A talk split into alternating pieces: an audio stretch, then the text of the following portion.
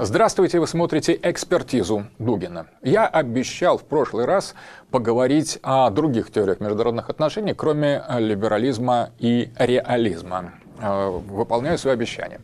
Итак, либерализм в международных отношениях – это утверждение, что суверенитет национальных государств должен постепенно сходить на нет по мере передачи всей полноты власти над национальным инстанциям и в конечном итоге мировому правительству. Мировое правительство – это не а, догадка экстравагантных конспирологов, это классический концепт э, либерализма в международных отношениях. Если мы откроем не э, сайты конспирологов, а если мы откроем учебник, любой западный учебник международных отношений, в разделе либерализм в международных отношениях, мы увидим идею мирового правительства как то, к чему направлено, собственно говоря, к чему направлен процесс прогресса и развития международной сферы. Денационализация, десуверенизация, создание наднациональных структур, в том числе и глобального, а, глобального толка. То есть это и есть, если угодно, теория глобализма и теория глобализации, которая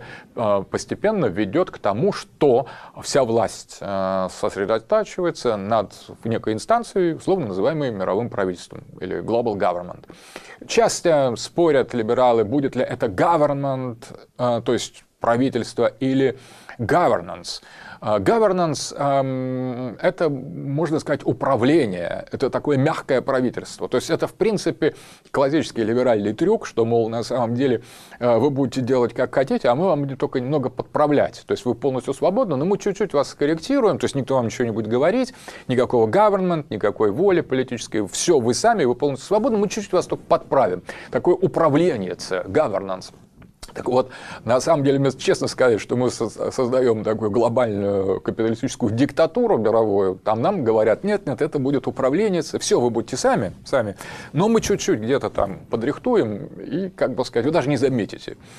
Соответственно, э, но тем не менее, эта модель – это просто классическая теория эм, либерализма международных отношений. Вторая теория, которая противостоит этому, как я раньше говорил, в другой э, экспертизе, противостоит реализм в международных отношениях. Этот реализм основан на том, что нет, суверенитет не отомрет никогда, что человечество всегда а, будет вынуждено жить в национальных государствах, эти национальные государства неотменимы, между ними нет никакой другой юридической формы сосуществования, кроме как основанной на балансе сил, которые закрепляются в соответствующих договорах. Это не значит, что войны... А, да, кстати, война в либерализме, а, главный тезис либерализма международных отношений, чтобы не было войны. То есть сделаем все, только лишь бы не было войны. Но для того, чтобы не было войны, необходимо все государства лишить суверенитета. Поэтому э, для того, чтобы не было войны, мы должны э, лишить страны своей национальной э, независимости, поэтому мы летим к вам.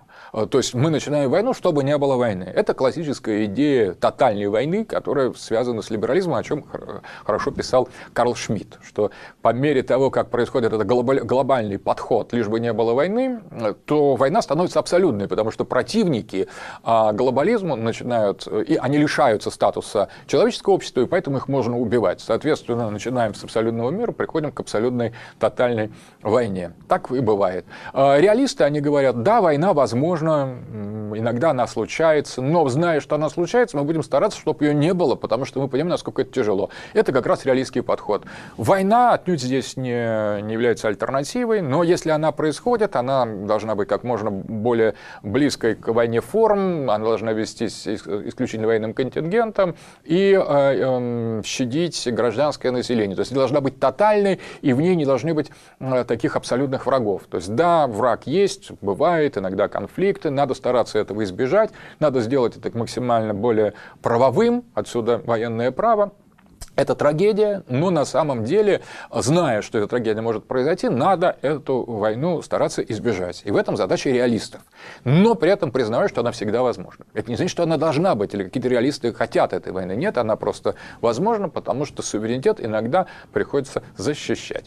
Это второй подход. Но этим не исчерпывается э, теория международных отношений. Я сейчас не буду говорить, э, может быть, когда-нибудь, когда экспертиза Дугина Путина войдет в свою такую в крейсерскую скорость и буду получать достаточно квалифицированных от, ответа, интереса со стороны а, публики. Может быть, я расскажу о постмодернистских и постпозитивистских моделях международных отношений. Сам по себе очень занятная вещь, очень интересная, но более сложная. Я хотел бы обратить внимание сейчас на другое. На теорию многополярного мира, которая не является ни реализмом, ни либерализмом.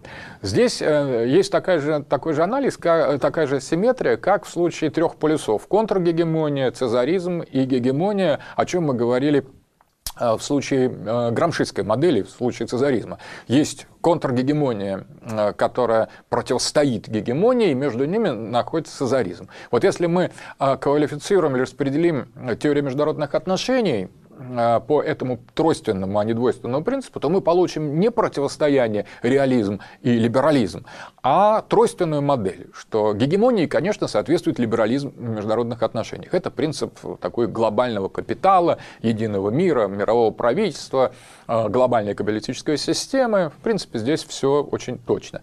А цезаризму который мы обсуждали во внутренней политике в одной из экспертиз, соответствует как раз реализм, потому что это и есть, собственно говоря, идея суверенитета, потому что э, цезаризм не имеет ничего против там, скажем, капитализма, но в том случае, если капитализм подчинен, э, а, ограничен национальными рамками. В экономике это называется теория меркантилизма. То есть э, меркантилизм, по сути дела, определяется очень просто, это монополия государства на внешнюю торговлю. То есть внутри государства делает, что хочет, свободный рынок, но как только ты выходишь на уровень международной торговли, поскольку речь идет о стратегических интересах государства, то э, существует контроль государства над внешней торговлей. Соответственно, в отличие от либерализма, предполагающего прямую транзакции между актором одного государства с актором другого государства, как бы с минимальным учетом государства, то меркантилизм или, а, собственно, протекционизм еще называется по-другому, а, представляет собой именно контроль государства над международной экономической сферой, международным обменом. Вот это, собственно, этим заканчивается реализм в международных отношениях, что соответствует цезаризму. Но есть и еще контргегемония, о чем мы говорили раньше. Может быть, об этом тоже стоит будет поговорить еще более внимательно, но в международных отношениях контргегемония соответствует соответствует теория многополярного мира. Это уже не просто реализм. Это на самом деле совершенно другая, другой взгляд. Это идея противостояния э, агрессии либерализма как э, глобального Запада или мирового правительства с точки зрения цивилизационных оснований. Не с точки зрения прагматических интересов, чем, собственно, заканчивается реализм, но с точки зрения цивилизационного выбора.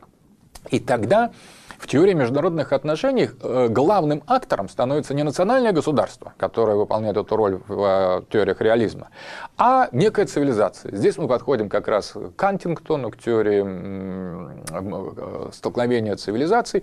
Хочу обратить внимание, что Хантингтон был реалист, а реалисты всегда говорят о возможности войны или столкновения, clash. Но признание признание возможности войны не означает, что, э, или столкновение цивилизации, не означает, что это неизбежное следствие. Может быть clash, столкновение, может быть война, может быть и мир, может быть диалог.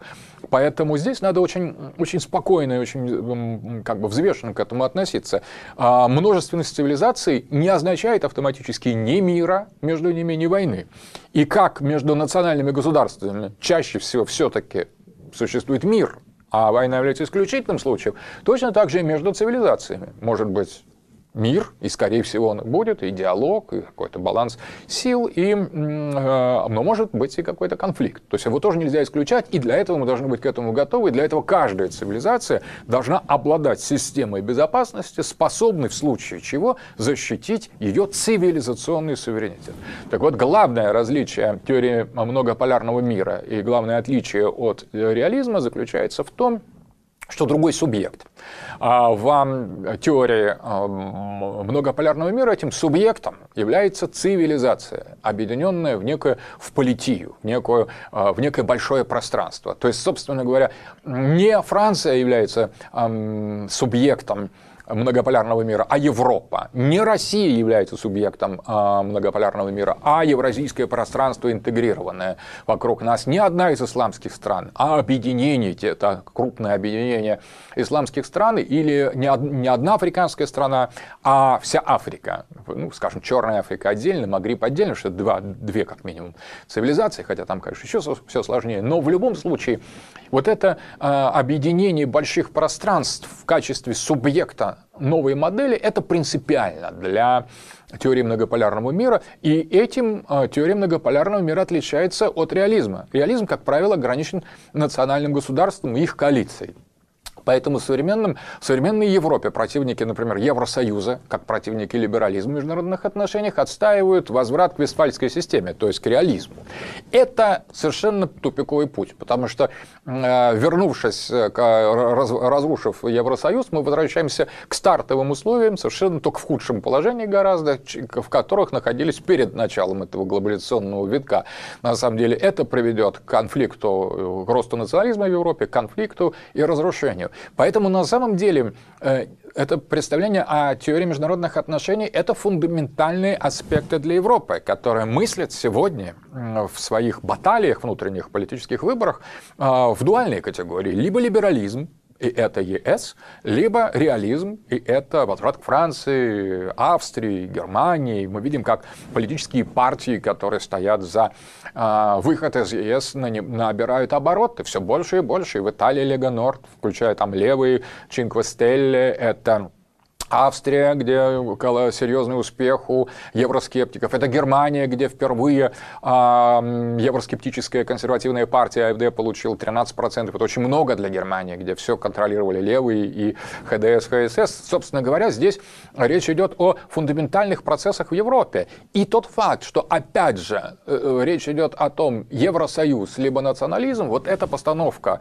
э, теоретическая, реализм либо либерализм в международных отношениях, она не полна, поскольку здесь здесь есть третий выбор, еще одна опция, еще одна, одно решение, еще одна теория. И в этой теории Европа может стать суверенным геополитическим полюсом только вся вместе, потому что, слава богу, что Англия вышла одним а, агентом Америки на континенте меньше, и это существенно. Пусть Англия отправляется в собственное плавание, это очень хорошо, англичане уже очень много всего плохого сделали, пусть они сами с собой как бы позанимаются какое-то время, но Европа сейчас без Англии представляет собой очень интересное поле, поле новых возможностей. И хотя, конечно, сейчас в основном там доминирует брюссельская демократия, в принципе, с исторической, в исторической перспективы ее дни сочтены. И вот сейчас осуществляется очень важный выбор. Либо Европа сохранит единство, только утвердив свою цивилизационную, цивилизационную идентичность на основании единых корней, то есть греко-римской европейских истоков своих. То есть, если Европа будет европейской по-настоящему, не либеральной, не ЕСовской, а европейской, это шанс. Это шанс для Европы стать полисом многополярного мира. И это очень важно. Точно так же и для России.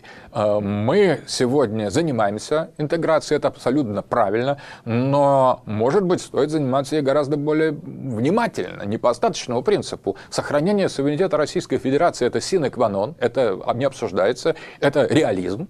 Но дальше реализма недостаточно. Точно так же недостаточно цезаризма. Цезаризм – это, по сути дела, откладывание э, гегемонии. Точно так же, как реализм – это откладывание э, либерализма, откладывание глобализации, а не оппозиция ей. Нам нужна оппозиция, системная, интеллектуальная, последовательная оппозиция гегемонии и либерализму на всех уровнях, включая концептуальный. И здесь реализма недостаточно. Так же, как во внутренней политике, недостаточно цезаризма. Соответственно, теория многополярного мира является не просто набором лозунгов или не просто таким эмоциональным отвержением глобализации и мирового правительства, это является теорией, это является системным концептуальным полем, которым, над которым надо работать. Это еще а, одно направление, еще один вектор становления, развития науки, международных отношений в нашей стране. Но не только в нашей, потому что теория многополярного мира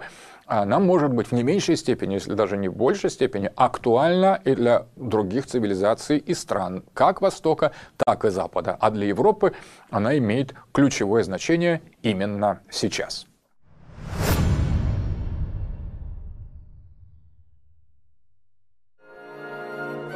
Поддержи день.